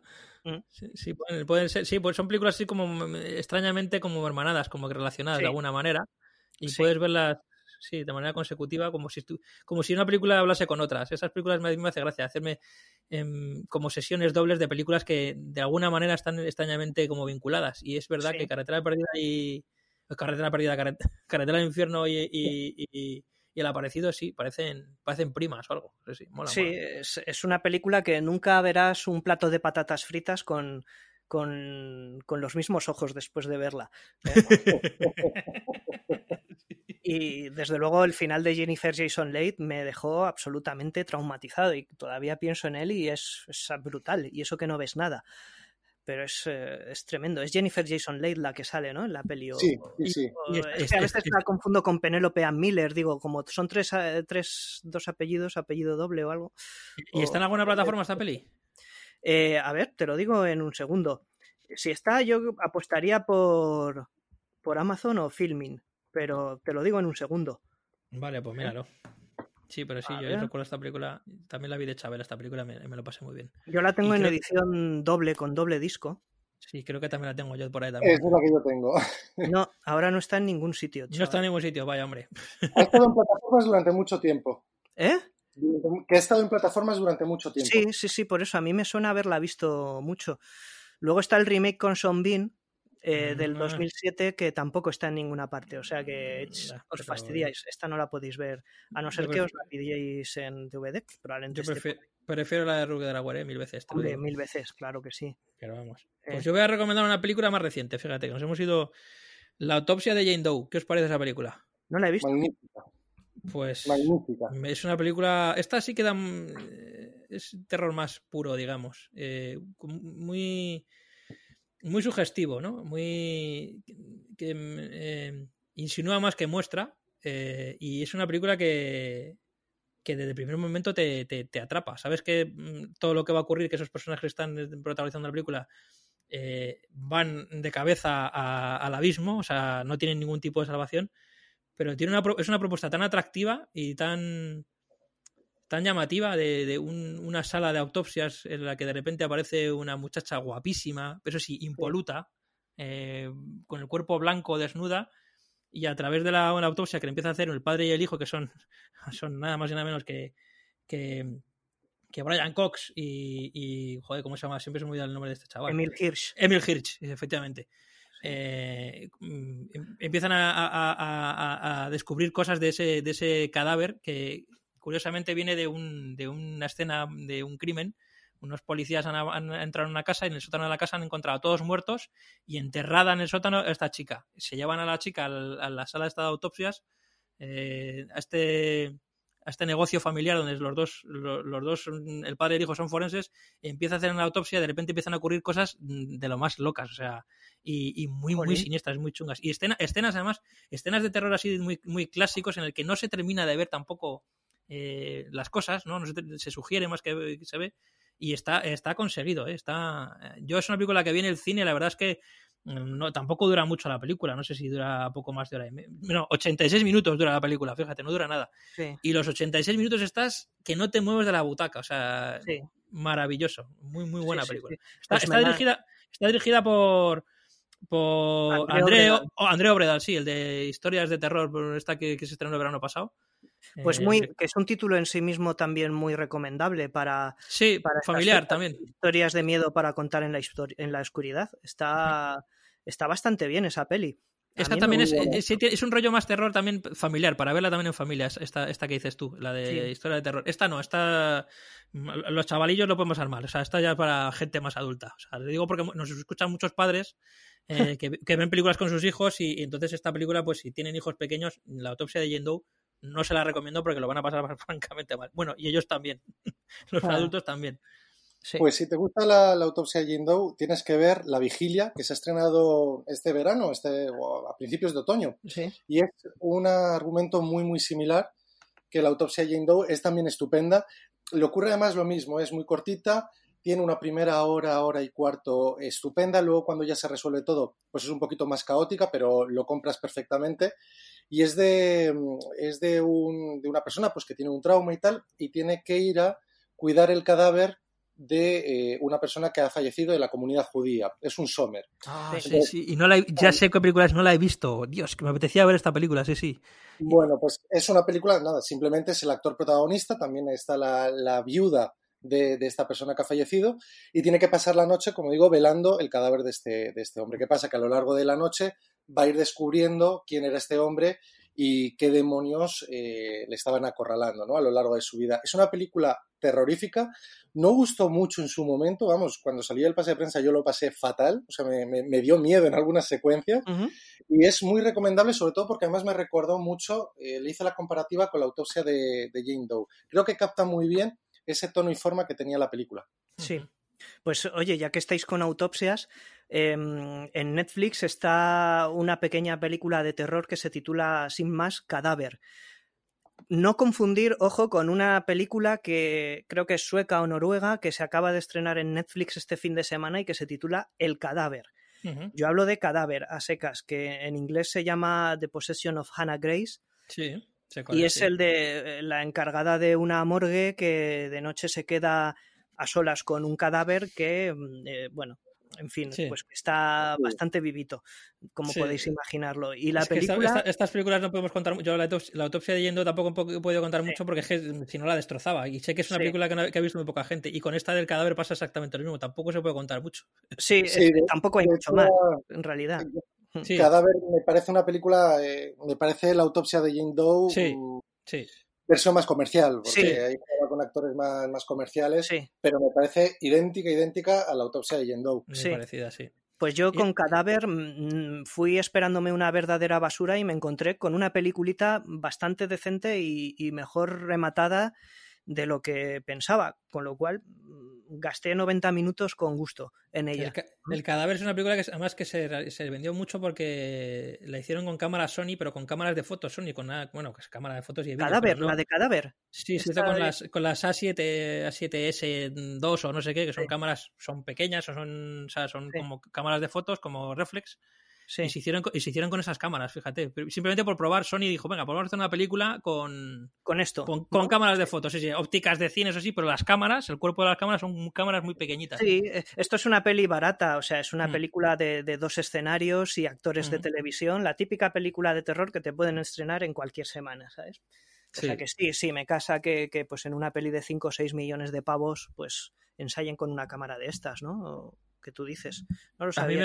Ah, Pues sí, es- la verdad que sí que sí que se parece bastante a la autopsia de Jane Doe. La autopsia de Jane Doe tiene un par de momentos que con pocos eh, con pocos elementos, es decir, con el- una campanilla, por ejemplo, simplemente con el sonido de una campanilla te crean una tensión y un mal rollo, una escena determinada que dices, joder, y tampoco se llega a ver, se llega a ver mucho, ¿eh? simplemente es con lo que te sugiere. Sí. Eh, Bueno, y con la canción que suena en la y radio. la canción que suena en la radio, efectivamente, que constantemente hay como interferencias si se cuela una canción, sí, sí, sí, está, Sí. está muy bien. Bueno, y en Halloween yo creo que hay que recomendar alguna película de Michael Myers, ¿no? Con este look otoñal y, y con las hojas caídas. Por tal. Obviamente no voy a hablar de la de John Carpenter, pero sí que puedo recomendar Halloween 4 como una secuela bastante chula, la de Dwight Little. Sí, yo creo que te- hemos hablado ya de, alguna, de ella alguna vez. ¿Sí? Sí, sí. ¿Hemos hablado Sí. de ella? Pues entonces Sí. nada. No, no, pero bueno, recomendado otra vez. Yo creo, además, creo que la otra vez que. el- vamos, hace un año hablamos de Halloween 4. Tengo la. Claro. Quiero recordar. Ah, sí, vale, sí, pues supongo que porque no me gustó nada la de la noche de Halloween nueva, la última, que todo Es el mundo... terrible. Ah, sí, sí. E- e- ese, era- ese fue el origen de todo. sí. Eh, eh, mucho mejor esta otra. Que, de hecho defendimos, eh, estuvimos hablando de que era mejor sin ser nada excepcional. El Halloween H20 que hizo Sí. Jamie Lee Curtis en los 90, Total. finales de los 90. Con, con Steve Lee- Miller, además de director, creo que fue, ¿no? Eh, sí, Sí, el, Sí, el sí, de House, sí, de- sí. Y, de las, el de las películas de Viernes 13. y algunas de Viernes 13, efectivamente, sí, sí. sí. sí, sí. Hizo una película muy competente, un homenaje a lo que era la figura de Jamie Lee Curtis y también de Laura Strode, el, el personaje al que, al que daba vida, sí. y salió mucho mejor que el remake que hizo hace dos años Universal, que era, bueno, a mí no me gustó nada. Me Nada. pareció terrorífico y además me, me molestó mucho, es una de esas películas que cabrea mucho porque creo que rompe con la esencia de John Carpenter. sí. Y cuando una película eh, estás haciendo un remake, un reboot incluso, y a la película en cuestión la humillas, que era lo que le ocurría a esa película, eh, la cojo automáticamente manía. ¿Y en qué la humilla, Gonzalo? ¿En qué la? Pues en el hecho de que rompía, no sé si te acuerdas, Sí. que eh, la nieta comentaba que todo lo que se había contado de, de su abuela era completamente falso, de tal manera que para esa película no existía ni Halloween 2 Sí, ni ninguna de las secuelas posteriores. Es verdad. Y eso es algo que me molestaba muchísimo, porque era lo que además daba vida al mito de Michael Myers. sí. Mm. Sí, sí, e incluso pues eso, desaparecía el, el papel de la hija de Laurie Strode que encarnó Daniel Harris en, en, el- en las secuelas, en Halloween Ujú. 4 y en Halloween 5, precisamente. Es verdad. Eh. Pues, es- pues a tomar por saco también con eso, ¿no? Que ya la liquidaron con, con bastante menosprecio en Halloween 6, en esa infausta película, que, que hay varias versiones de Halloween 6, eh, que estaría bien ver la, la que se parece más al proyecto original, que hay un montaje por ahí que se ha sacado, un Final Cut en, en Estados Unidos. Pero vamos, que bueno, es que Halloween 6 empezaba con la muerte del personaje de la hija de Laurie Strode, encarnada ya por otra actriz encima, ni siquiera era Daniel Harris. Y Ya. luego metían a Paul Rudd. Bueno, ¿por qué estoy hablando Paul de Rudd. Es verdad. Joder. Me estás haciendo recordar cosas que, ni, ni que yo ni mismo recordaba que salía Paul Rudd en esa película. Sí, sí, sí, sí, con el mismo aspecto que ahora, más o menos. Sí, es que el, el jodido no ha envejecido. O sea, no sé cuánto- tiene, tiene más años con los balcones el tío sigue igual que hace 30 años.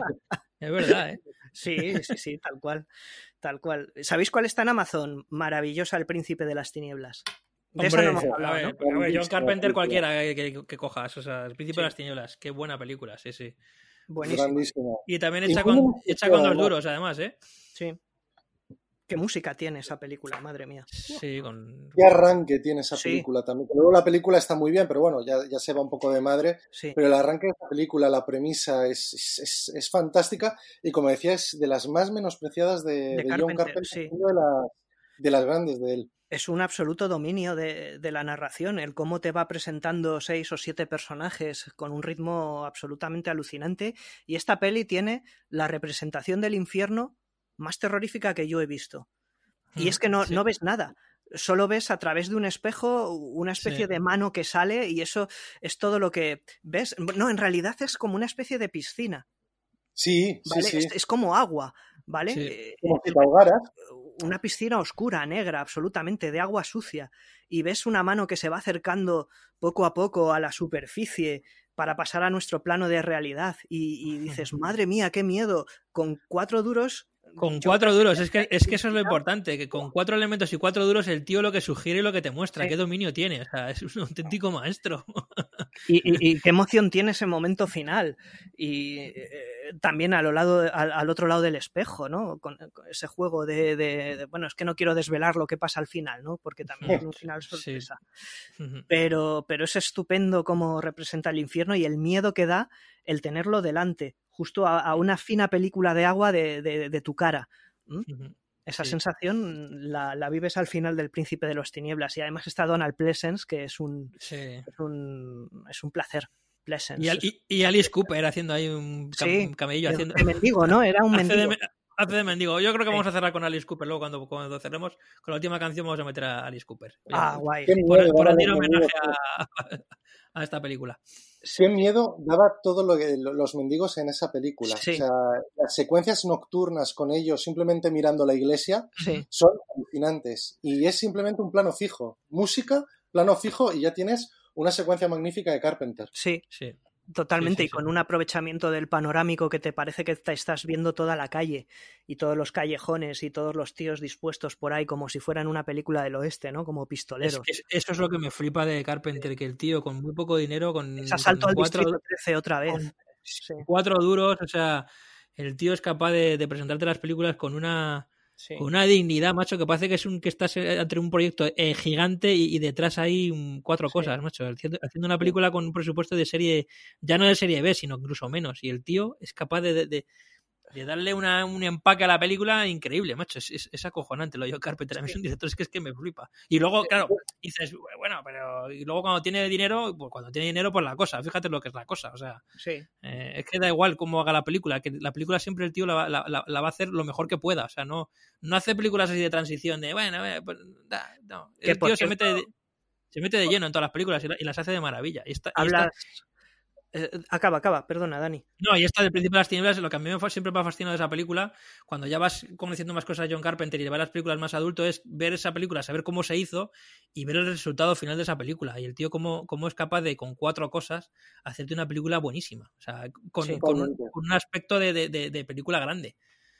Sí, Por- por- simplemente por la manera que tiene de rodar, con esa manera, con ese clasicismo, ¿sabes? Con ese respeto a lo que está haciendo. Es que lo que Sí. veo yo en John Carpenter es que hace todo con muchísimo respeto, o sea, con respeto a la gente que, que- que- que está viendo la película. O sea, él no está haciendo esa película solo para él, que por supuesto, sino que él con lo que tiene va a hacer la mejor película posible y, y- y- al final pues acaba siendo eso, películas grandes con presupuestos muy pequeños, tío. Sí, Sí. Es la leche. Sí, sí, sí, tal cual. Eh, por cierto, hablando de la cosa, para los oyentes más fieles que se quedan hasta el final del podcast, vamos a tener una pequeña sorpresita. Eh, Solo diré eso de momento, ¿eh? Mm, Dios Mm. mío, ¿qué, se- qué será? Será. Una cosa. Tengo una, ¿Qué cosa es? una cosita. Bueno, pues yo voy a recomendar una peli, un guialo. Venga, sí, guia- guialo tardío. Eh, o sea, no los va a ser lo típico de alguna de Argento y tal, que por supuesto, eso siempre está bien ver Sí. las películas de Argento. Eh, yo voy a recomendar Aquarius, de Michele Soavi, Ajá. que no sé ahora mismo si está en Movistar o está en algún sitio más. Eh, maravillosa. O sea, la película de no es un sin Dios, no tiene ningún sentido. O sea, no, no tiene una línea clara, simplemente es unos actores encerrados en un teatro y en ese teatro se cuela un, maníaco, un, un loco que se ha, co- se ha escapado de un, de, un, de un manicomio y se los empieza a cargar. Con, con una máscara de un búho, que además me encanta la imagen de ese asesino con la cabeza de, con una cabeza de búho.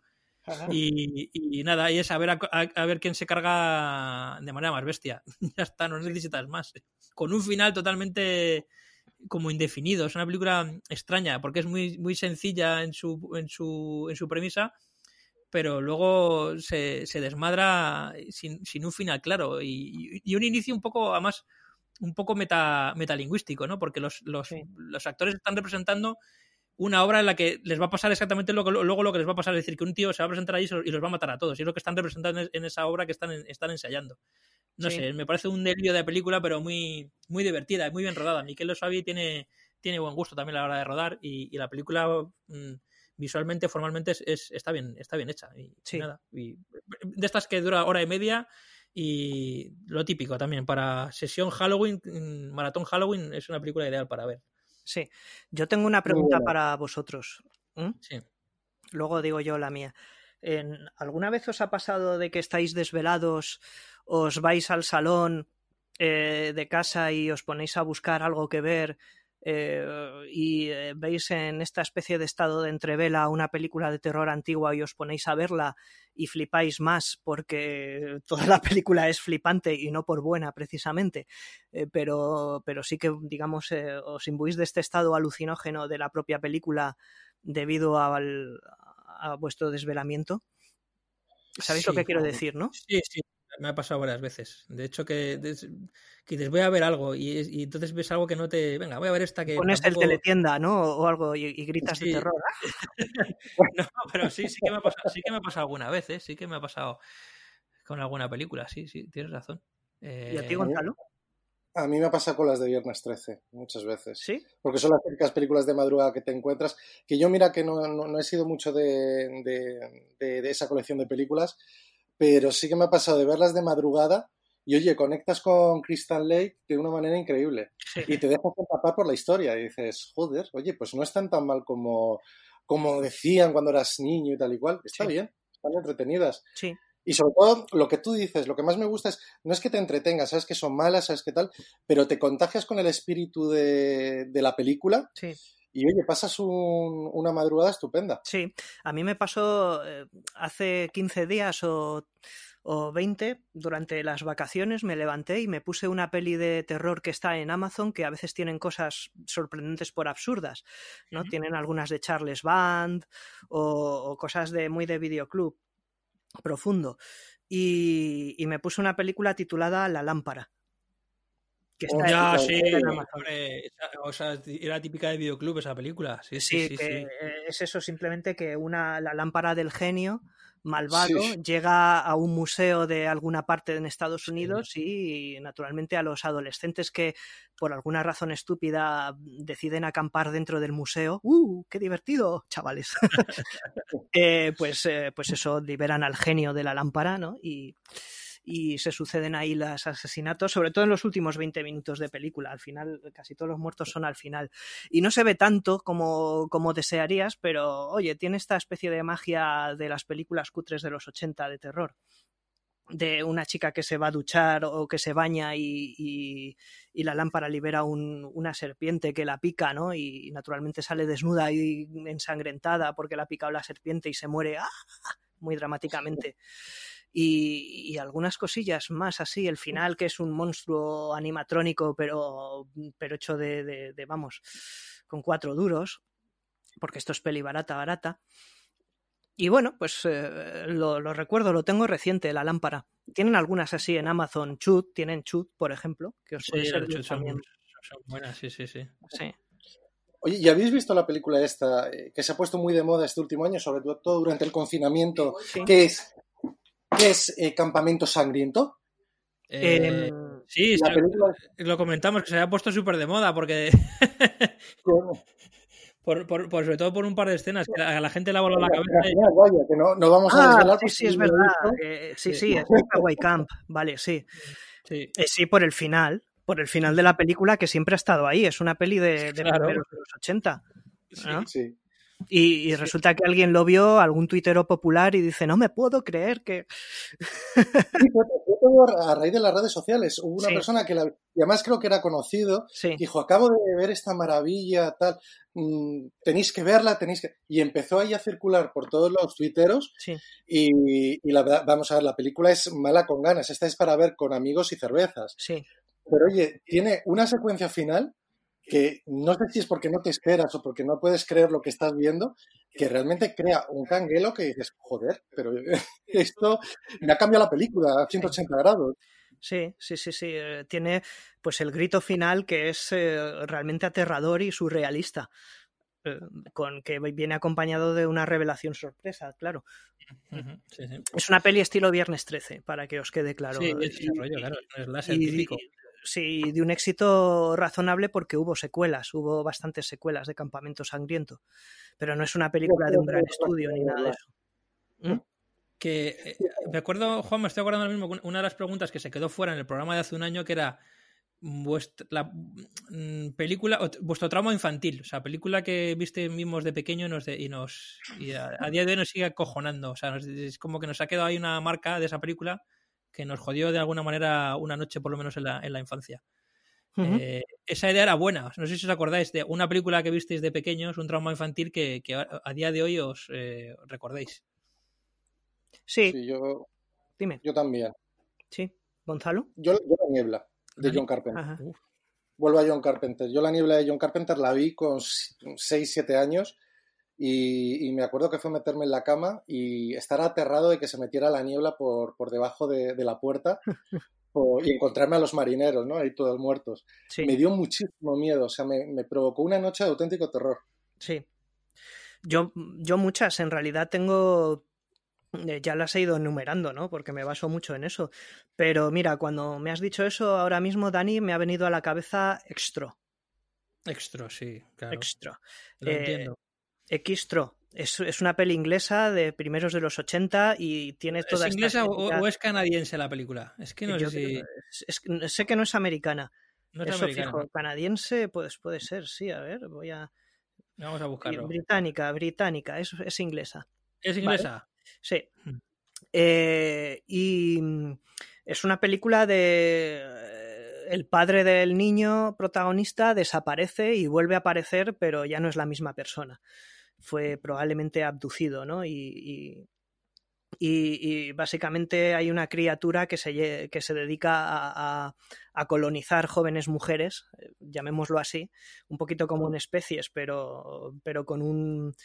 Con, con una criatura que va matando mujeres y tiene una escena de parto la, la película que es, eh, es tremenda y desagradable. Y además es una peli que es de personajes antipáticos, oscos. eh, la peli, toda la película es oscura, con esta textura granulienta de, de las películas baratas de entonces. Y tiene un montón, un montón de, de escenas sumamente desagradables. Es, eh, para empezar, cuando sale la criatura por primera vez al principio de la peli, que es una especie de, de perro invertido eh, que una pareja ve en coche cruzando la carretera de noche con los faros, esa escena es absolutamente, absolutamente terrorífica.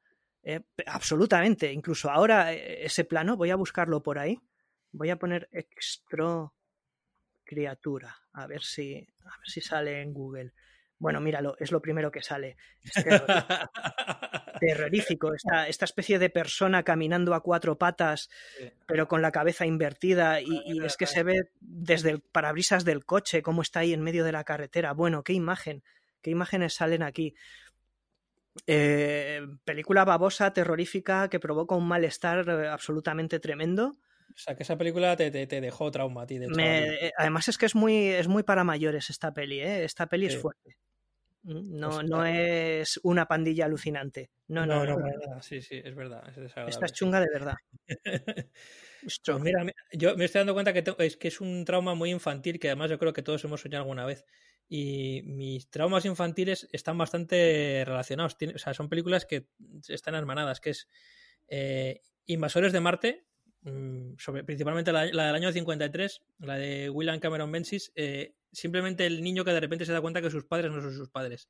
O sea, que sus padres son, son extraterrestres. De repente tienen la marca en el cuello, esta famosa Sí. que vemos en la película, y él se da cuenta en ese momento que ha perdido, a- que ha perdido a sus padres. Es- ese momento para mí era terrorífico.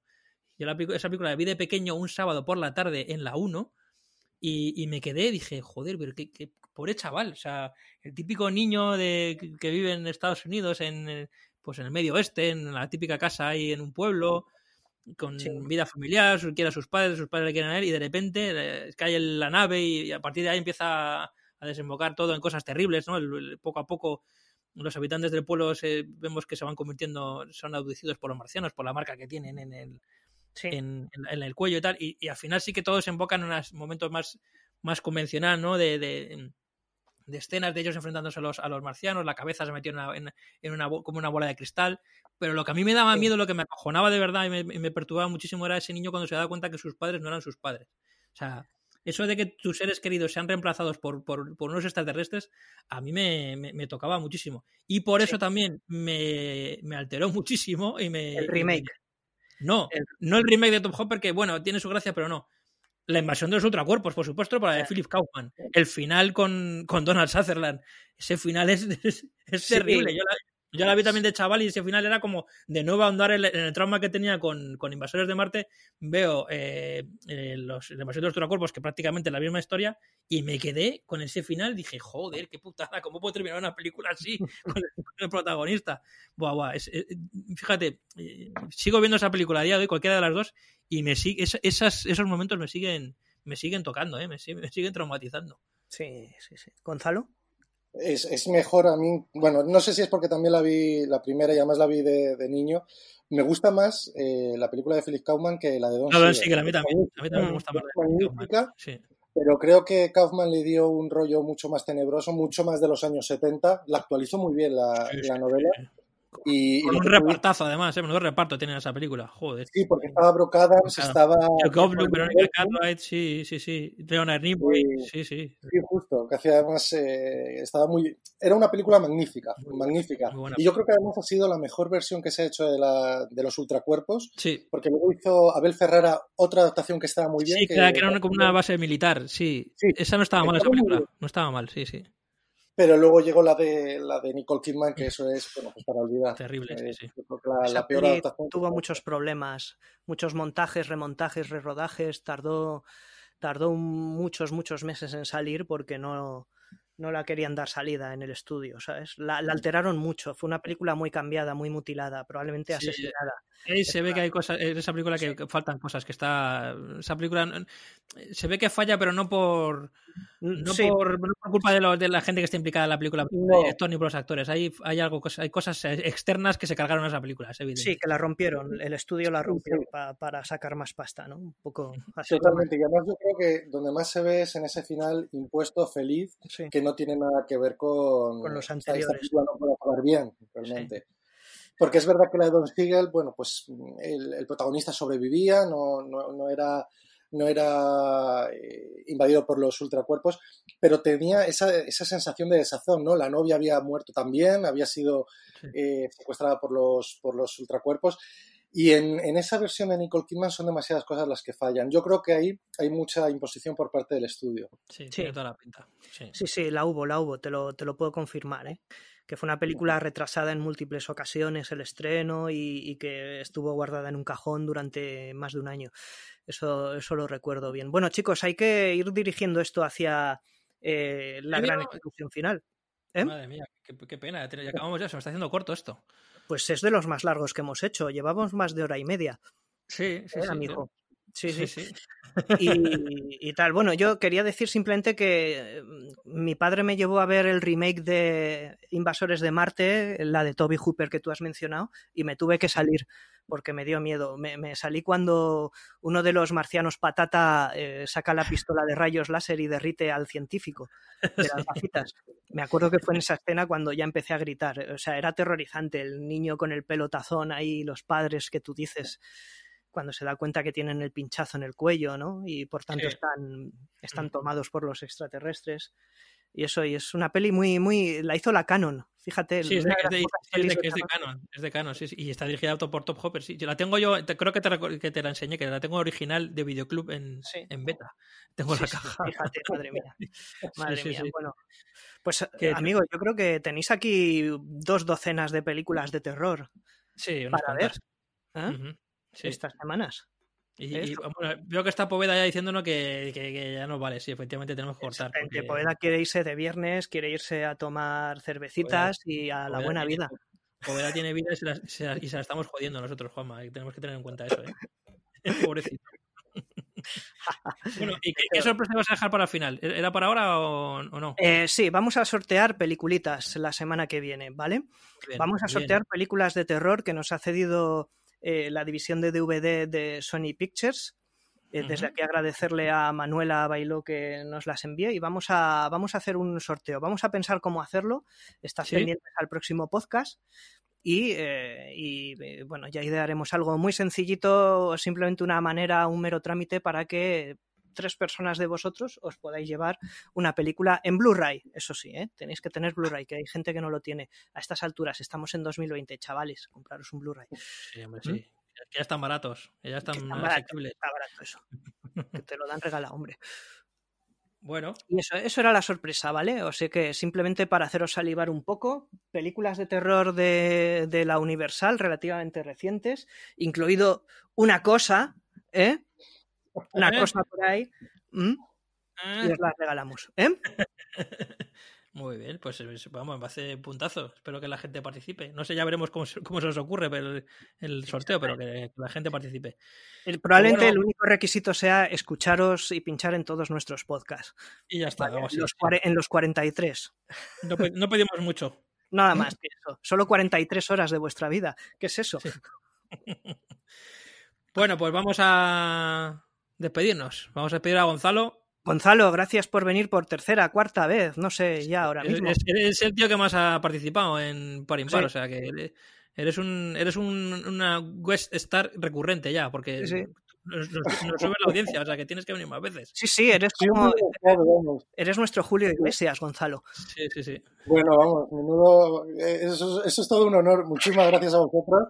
Y nada, que es un placer. Ya sabéis que, que me encanta escucharos y me encanta, por supuesto, participar con vosotros. Gracias. Bueno, Bueno, a ti te pueden escuchar en Vivir de Cine y, y- y en eh, otros cuantos proyectos que tienes eh, dentro del audiovisual, que, que puedes contarlos o puedes no contarlos, lo que tú quieras. Ya sabes que esto es caída libre.